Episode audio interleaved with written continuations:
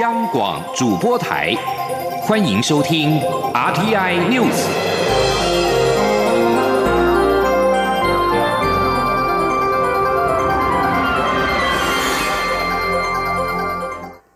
各位好，我是主播王玉伟，欢迎收听这节央广主播台提供给您的 RTI News 新闻。首先带您关注财经焦点。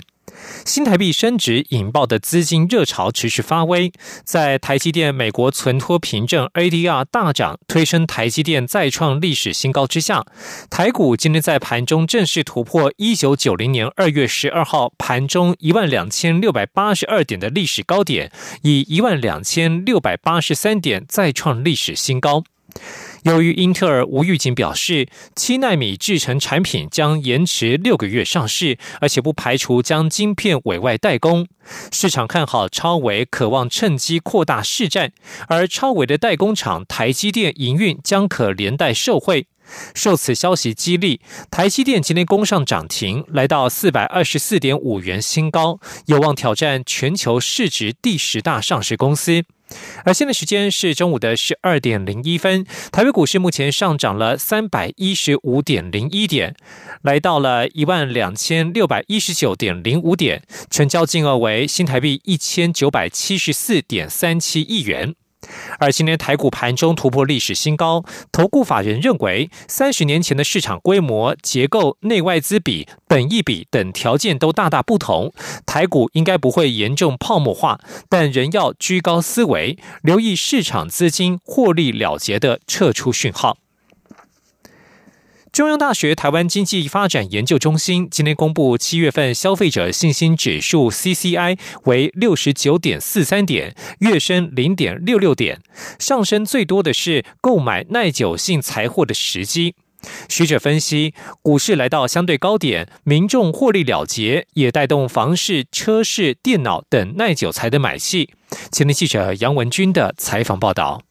中央大学台经中心在回收两千八百五十份有效问卷后，二十七号公布七月消费者信心指数 （CCI） 调查总数为六十九点四三点，月升零点六六点。六项分项指标中，仅投资股市时机、购买耐久材两项上升，其余物价水准、家庭经济状况、国内经济景气、就业机会皆下降。上升幅度最多的指标是未来半年购买耐久性材。财货时机为九十六点一点，月升四点二点。上升幅度第二的指标为未来半年投资股票时机为四十四点一点，月升二点五点。台金中心执行长吴大任分析，耐久材包括房地产、汽车、机车、电脑等三 C 产品。为了让指标更为精确，四月时台金中心将购买房地产时机独立出来。以房地产来说，指数为九十三点四点。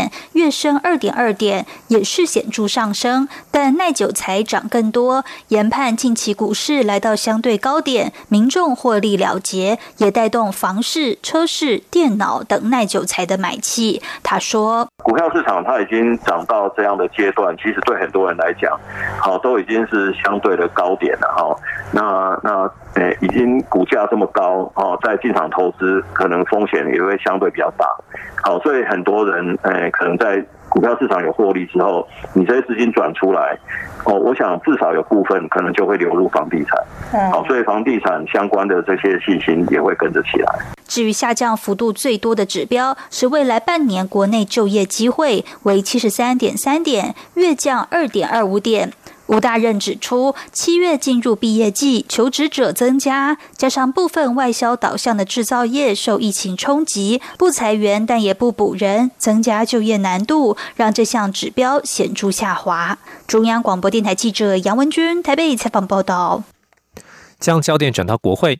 立法院将加开第二次临时会审查纾困三点零特别预算。不过，国民党团今天质疑行政院追加纾困三点零预算，大多是原科目的纾困预算不敷使用而追加，财政纪律不及格，要求行政院必须提出纾困一点零与纾困二点零的执行报告。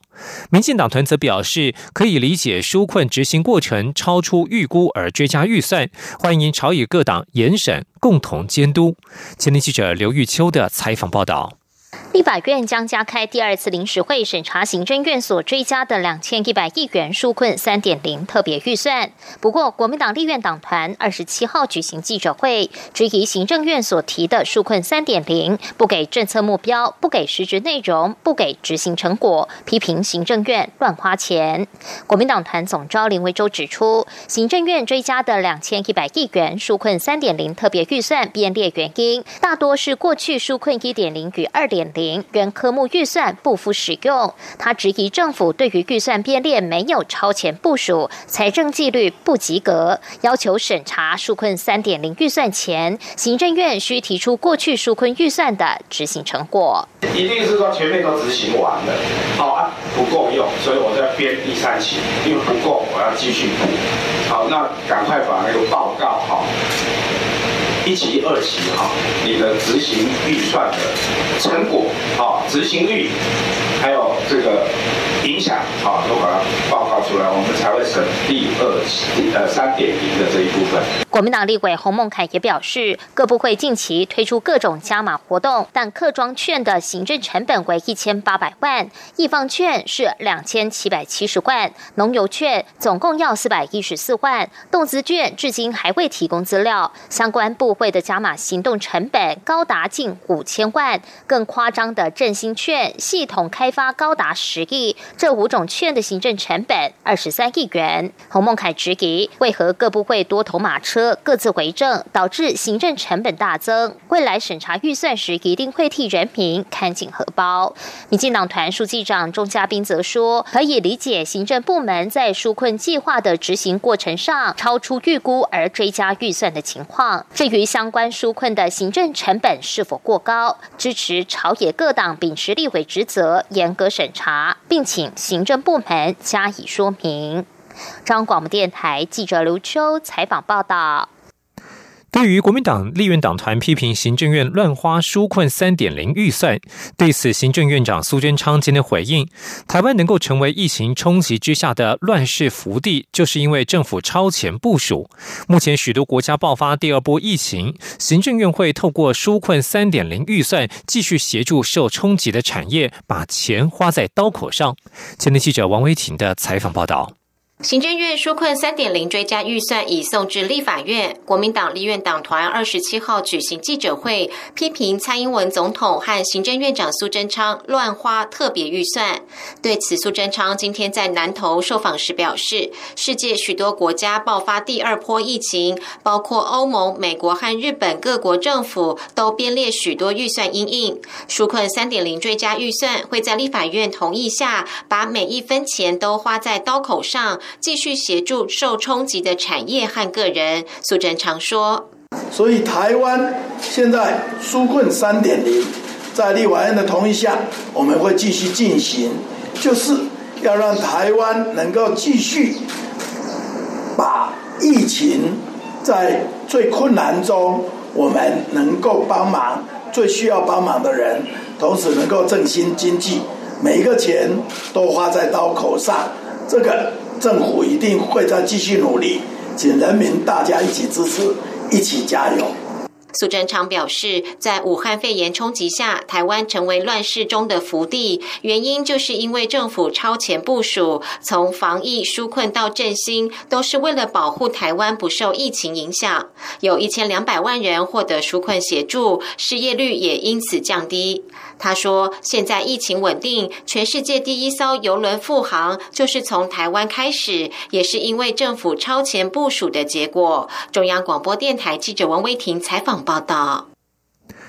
针对国民法官参审制，今天公布的最新民调指出，经过提示之后，约有六成三的受访者基本上可以接受参审制。不过，值得注意的是，另外有六成九的受访者基本上同意英美陪审制才是台湾司法改革的根本之道。前天记者郑祥云、王兆坤的采访报道。立法院日前三读国民法官法参审制，预定二零二三年开始执行。台湾民意基金会的最新民调显示，八成二受访者不了解或没听说国民法官参审制。经提示后，则有百分之六十二点五受访者基本上可以接受参审制。这一次调查也询问民众对于英美陪审制的看法。结果有约六成九受访者基本上同意英美陪审制。台湾民意基金会董事长尤银龙认为，这个数据意味着，即便是受访者已意识到民进党政府主张德日参审制，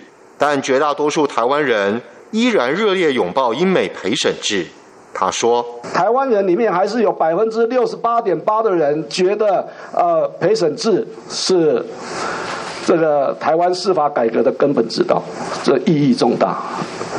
意义重大是在这里。关于近日热议的废考监话题，赞成废除考试院的有四成，不赞成四成六；赞成废除监察院的受访者是四成七，不赞成三成九。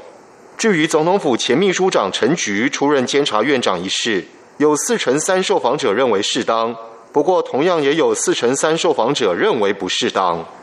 此外，蔡英文总统的声望在本次调查中，五成九赞同总统处理国家大事的方式，三成四不赞同。尤银龙认为，总统蜜月期仍在持续。中央广播电台记者郑祥云、王兆坤台北采访报道。关注 COVID-19 的疫情，中央流行疫情指挥中心今天宣布，国内新增四名俗称武汉肺炎的 COVID-19 境外移入个案，台湾总确诊人数来到四百六十二例。指挥中心将在下午两点举行记者会，由发言人庄仁祥说明相关的细节。而在国际疫情动态方面，路透社截至二十六号为止的统计，拉丁美洲俗称武汉肺炎的 COVID-19 确诊病例数首度超越美国和加拿大的合计确。诊数成为全球最严重的疫情灾区。根据各国政府提供的数据，拉丁美洲目前累计有四百三十二点七万起确诊病例，而美国和加拿大则有四百三十点八万。工位专家指出，几乎可以肯定，各国官方数据低报了确诊病例数和死亡病例数，尤其在检测量能有限的国家。在美国，佛罗里达州确诊病例数已经在二十六号超越了纽约州，成为全美第二严重的疫区，目前仅次于加州。美国职棒大联盟迈阿密马林鱼队二十六号客场迎战费城费城人队，原定先发的右投尤瑞尼亚在赛前临时被替换。有媒体报道指出，他和数名队友都确诊了 COVID-19。而在澳洲，人口第二稠密的维多利亚州封锁措施进入第三周，官员表示将封锁到六周以上，以遏制第二波疫情。持续关注国际情势。法新社报道，在北京下令关闭美国驻成都领事馆，以报复美方关闭中国驻休斯顿领事馆的数天之后，美国驻成都使馆今天降下了美国国旗。美中相互以关闭领事馆作为报复手段。中国要求美国必须要在七十二小时之内关闭美国驻成都领事馆的期限，在今天上午十点届满。领事馆火速打包物品搬出，而馆外则是挤满了看热闹的民众。不过，中国政府似乎不想让反美情势升温，有民众在馆外想要唱起中国爱国歌曲，但是马上被公安制止。还有公安没收了民众带来的反美标语，也有民众拿出鞭炮点燃，也迅速被带离。美国总统川普邀请俄罗斯总统普京参加七大工业国集团 G7 峰会。德国外交部长马斯接受《莱茵邮报》专访时表示，柏林当局已经回绝这样的提案。川普是在上个月提出扩大邀请俄国与会的想法。莫斯科当局自从2014年从乌克兰兼并克里米亚之后，遭踢出原先的 GS 会议。德国外长马斯表示，只要在解决克里米亚或乌克兰东部冲突上没有实质的进展，他就看不到俄国有重返 G7 的机会。俄国若是能够和平解决乌克兰冲突，就能替自己再度成为 G7 议员做出最大贡献。马斯形容，在许多领域上，德俄关系目前十分艰难，但是他们也明白需要俄罗斯来解决诸如叙利亚、利比亚、乌克兰等地的冲突。以上新闻由王玉伟编辑播报。我是张鸾医师。海外回国民众记得要事先通报，如果有下列情形，就需入住防御旅馆：一、家中有六十五岁以上长者、六岁以下幼童、慢性病患者；二、家中没有含卫浴的专用房间。若有以上情形，提醒您回国前请先完成订房。如与家人同住，但生活空间可确实区隔，且有含卫浴的专用房间，可选择在原住所进行居家检疫，请在入境时主动声明。有政府，请安心。资讯由机关署提供。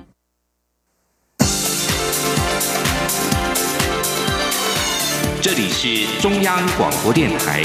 台湾之音，欢迎继续收听新闻。听众朋友您好，我是张顺祥，欢迎您继续收听新闻。随着极端气候发挥，台湾今年尖峰用电量也超出台电原先的预估。台电今天表示，若热累积效应持续，短期内用电量确实可能会再飙新高。不过内部的评估应该不至于有更大幅度的成长。八月的预估用电量目前不会上修。请央广记者谢嘉欣的采访报道。今年夏季高温屡破纪录，台北盆地甚至出现逼近摄氏四十度的高温。台电今年预期最大用电尖峰将落在三千七百九十一万千瓦，但在热累积效应持续下，用电量节节升高。二十三号甚至冲到三千八百零二万千瓦的历史新高。台电二十七号指出，由于前两天全台已降下午后雷阵雨，减缓热累积效应，进而压低用电需求。本周用电尖峰预期。会从三千七百五十万千瓦开始逐日成长，三十号上看三千八百万千瓦，甚至不排除会再创新高。虽然用电量屡创纪录，不过台电目前不会针对今年夏季尖峰用电量的预估值再做上修。除了因为未来可能有午后雷阵雨、台风等变数之外，也和内部评估用电量难再有大幅成长有关。台电电力调度处中央调度监郑有才说：“其实对三千七百九十一万跟三千八百零几万这些负载，其实变动大概都在几十万之内。”甚至不会达到百万。对我们来讲的话，其实这种负载的预估要把它上修，其实意义不大。台电强调，用电量攀升，但在台电审慎应应下，最大供电能力也有所成长。本周供电灯号仍可亮出有余裕的绿灯，每日备转容量率都超过百分之十一，周末还上看百分之十五，供电不受影响。中央广播电台记者谢嘉欣采访报道。行政院长苏贞昌表示，上任之后核定新台币四千亿元的建设给高雄市，引发了新北市长侯友谊直呼好羡慕。针对县市统筹分配款的议题再次引发讨论，苏奎今天表示，县市首长争取预算很正常，但是他就任之后也马上补助两千多亿给新北市盖捷运。他说，政府只要能够做得到，都会尽量的补助，也希望中央跟地方彼此能够体谅。王维婷的报道。行政院长苏贞昌日前表示，就任后已经核定高雄市四千亿的建设预算。新北市长侯友谊对此直呼好羡慕，希望中央能够多考虑人口最多、预算最少的新北市。侯友谊还说，相信苏贞昌一定会公平对待六都。苏奎二十七号在南投受访时表示，县市首长争取预算很正常，行政院在预算上一定会尽量做到协助地方政府。他也表示，上任后也已经核定两千多亿元补助新北市的捷运环状线。之前他也去新北市的中角湾冲浪基地视察，补助新北很多经费。苏贞昌说：“像我一上任就补助给新北市环状线就两千多亿，而这中间包括提防加高、自来水建设，甚至于刚刚上个礼拜。”才去办活动的冲浪基地等等，都是在补助新北市很大的经费。针对县市统筹分配款问题引发讨论，苏贞昌表示，县市首长可能会反映人口最多、面积最大，或者升格最慢等等。政府只要做得到，都会尽量补助。但他也希望各县市首长加油，国家只有一个，政府也只有一个，中央地方合作才是人民之福。希望彼此多体谅、多加油。中央广播电台记者王威婷采访报道。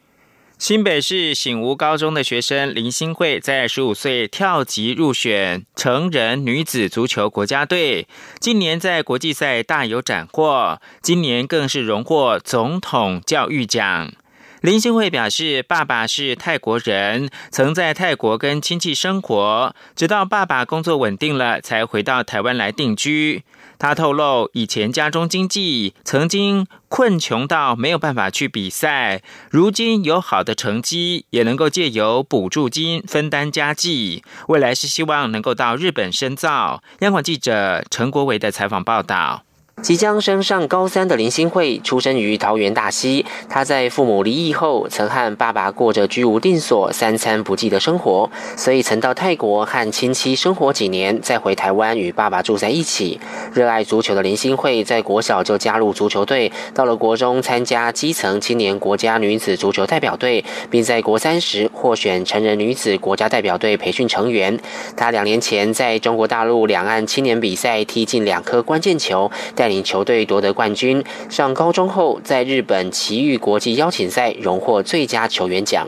我爸爸是泰国人，所以来到台湾，一些语言、一些生活上的就是经济能力没有到特别好，对，所以也因为这样，我曾经就是没办法去比赛，然后没有球衣，没有那些球鞋可以跟别人一样这样子，然后也因为这样子让我觉得我要更努力这样子，然后也因为足球分担了我家里的。经济，因为足球有好的成绩，就是有好的补助金这样子，对，所以也不用去让家人担心这一块，对，然后也可以做我自己喜欢的事情。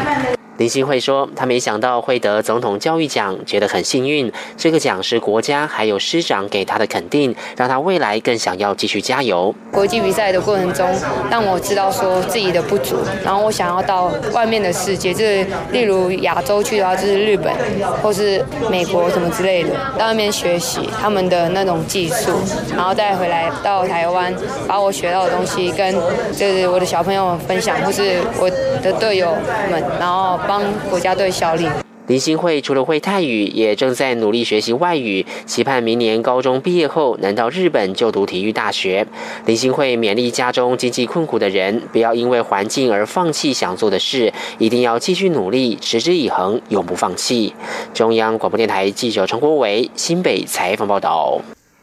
以理工闻名的国立清华大学正积极的发展学士后医学系，而三军总医院今天更跟清华大学签署了合作备忘录，双方将针对临床医学、理工生医研究展开全面性的交流，希望能够借此提升国内的医疗发展，也推升医学研究跟生产技术的竞争力。央广记者肖兆平的采访报道。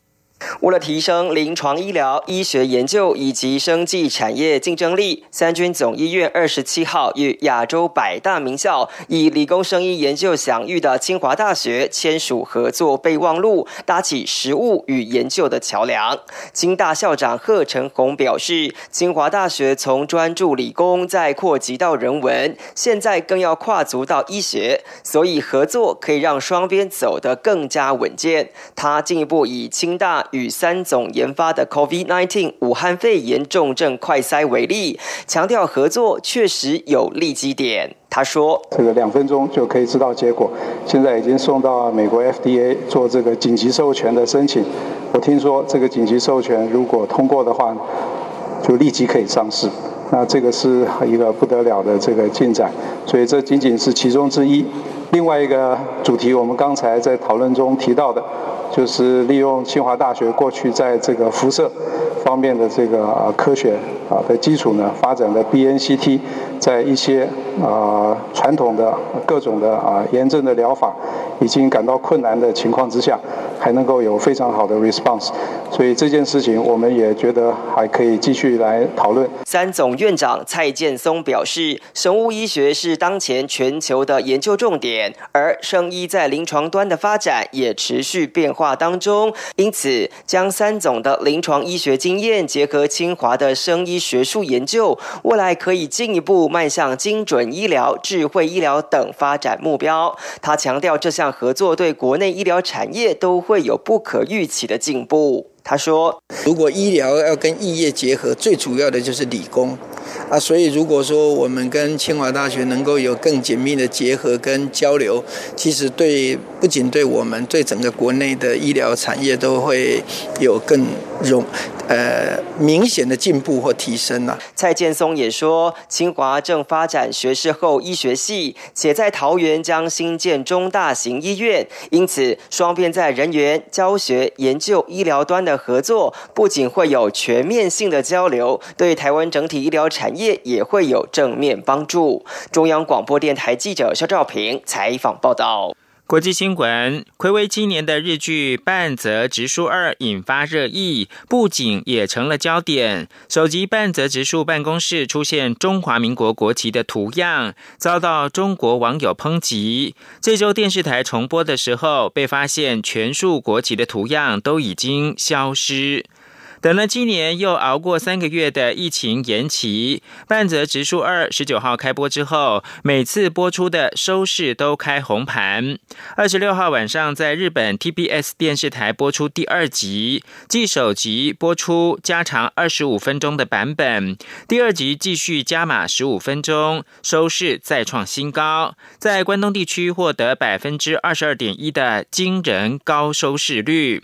不过，半泽直树二手集在半泽任职的东京中央证券公司办公室的后方，有一幅显示世界二十三个股市升跌幅的电子荧幕，多次的出现“台湾”二字，搭配青天白日满地红中华民国国旗的图样的画面，引发了中国网友不满，怒呛。中国一点都不能少。有眼尖的网友发现，TBS 电视台二十六号下午重播《半泽直树二》第一集的时候，在半泽直树的办公室后面显示全世界股市的电子荧幕当中，各国国旗都被经过处理，全数的消失。网友推测，可能是电视台不希望再引起观众的不满或者是争议。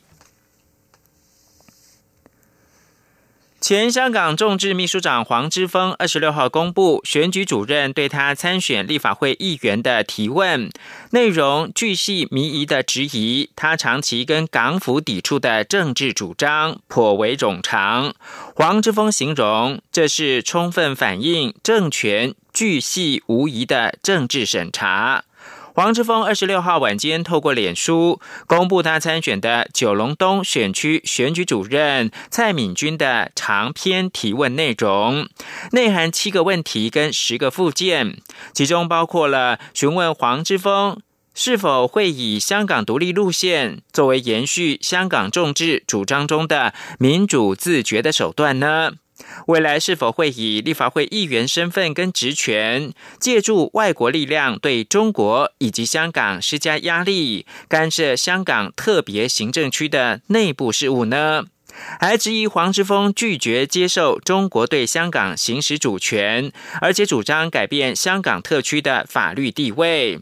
针对这封提问信的要求，黄之锋在今天早上十一点前回复。黄之锋表示，他会按时的回答，并且会公开回信的内容。接着把新闻焦点关注到美国，二零二零年第一个大西洋飓风汉娜二十六号肆虐美国德州的沿岸，造成数十万户停电，吹倒了部分美墨边界的围墙，并为这个地区带来滂沱大雨。德州正遭受 COVID-19 疫情重创，飓风风力等级一级的汉娜，是在二十五号下午登陆帕德里岛，后来又在德州的凯内迪郡二度登陆，席卷德州的部分地区，然后在二十六号减弱为热带低气压。然而，来自汉娜的强大风势至少吹翻了三辆十八轮的大卡车，并且导致在靠近墨西哥边界的德州萨里塔七十七号国道部分关闭。目前并没有立即的人员受伤消息的传出。一支在推特上面疯传的影片显示。强风吹倒了一部分新建的美墨边墙。此外，有超过二十八万三千个住家跟商店一度无电可用。无独有偶，道格拉斯飓风二十六号携带倾盆大雨以及具有杀伤力的强风侵袭夏威夷。毛伊岛的地方领袖呼吁民众要为最坏情况预做准备。位在迈阿密的美国国家飓风中心表示，道格拉斯预计将在二十六号稍晚或者是入夜时分，从毛伊岛的考爱岛附近夏威夷群岛的主要部分逼近。新闻由张顺祥编辑播报。